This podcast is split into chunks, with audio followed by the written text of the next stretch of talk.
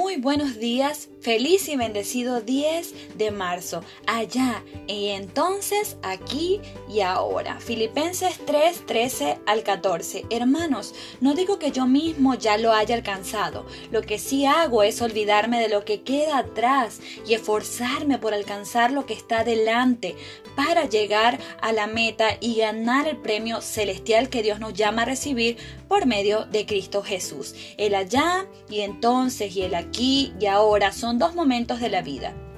El allá y entonces nos lleva al pasado conformado de valiosas experiencias que ahora son recuerdos. Algunas personas que por decisión propia escogen vivir en el allá y entonces dejan de disfrutar y de ocuparse de lo que sucede en el aquí y ahora. Si bien es cierto que el pasado es imposible de olvidar, es bueno recordarlo de manera positiva, centrándonos en lo que tuvo de bueno y útil para nosotras hoy, de modo que aún los recuerdos amargos lleguen a ser aleccionadores para enfrentar el presente. Rememorar constantemente malas experiencias pasadas conducen a la victimación. Victimizarnos a nosotras mismas es renunciar al ejercicio de nuestras facultades y dejar escapar las oportunidades de trascendencia que la vida nos ofrece, buscando la conmiseración de los demás como excusa para no vivir plenamente en el presente.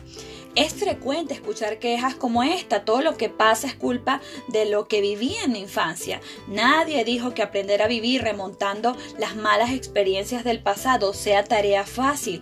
De hecho, no lo es. El apóstol Pablo en el versículo de hoy enfatiza que implica esfuerzo, denonadado, haciendo en el presente lo que toca para llegar firmemente a hacer lo que el Señor desea que seamos. No sé cuál es tu experiencia, pero puedo estar casi segura de que en este mundo lleno de maldad, no siempre has estado en un lecho de rosas. El apóstol presenta tres desafíos para vivir con una vida con sentido. Olvidar lo que queda atrás es usar nuestra inteligencia emocional para echar mano de la ayuda de Dios y desterrar aquellos recuerdos que martillan a la mente y se transforman en rencor. Esforzarme por alcanzar lo que está delante es ejercer voluntad de voluntad, de fuerza de voluntad para ir hacia adelante en la prosecución de los objetivos. Y también pues llegar a la meta implica tener ánimo, fe y la disposición para levantarse de las caídas y proseguir hasta el destino final,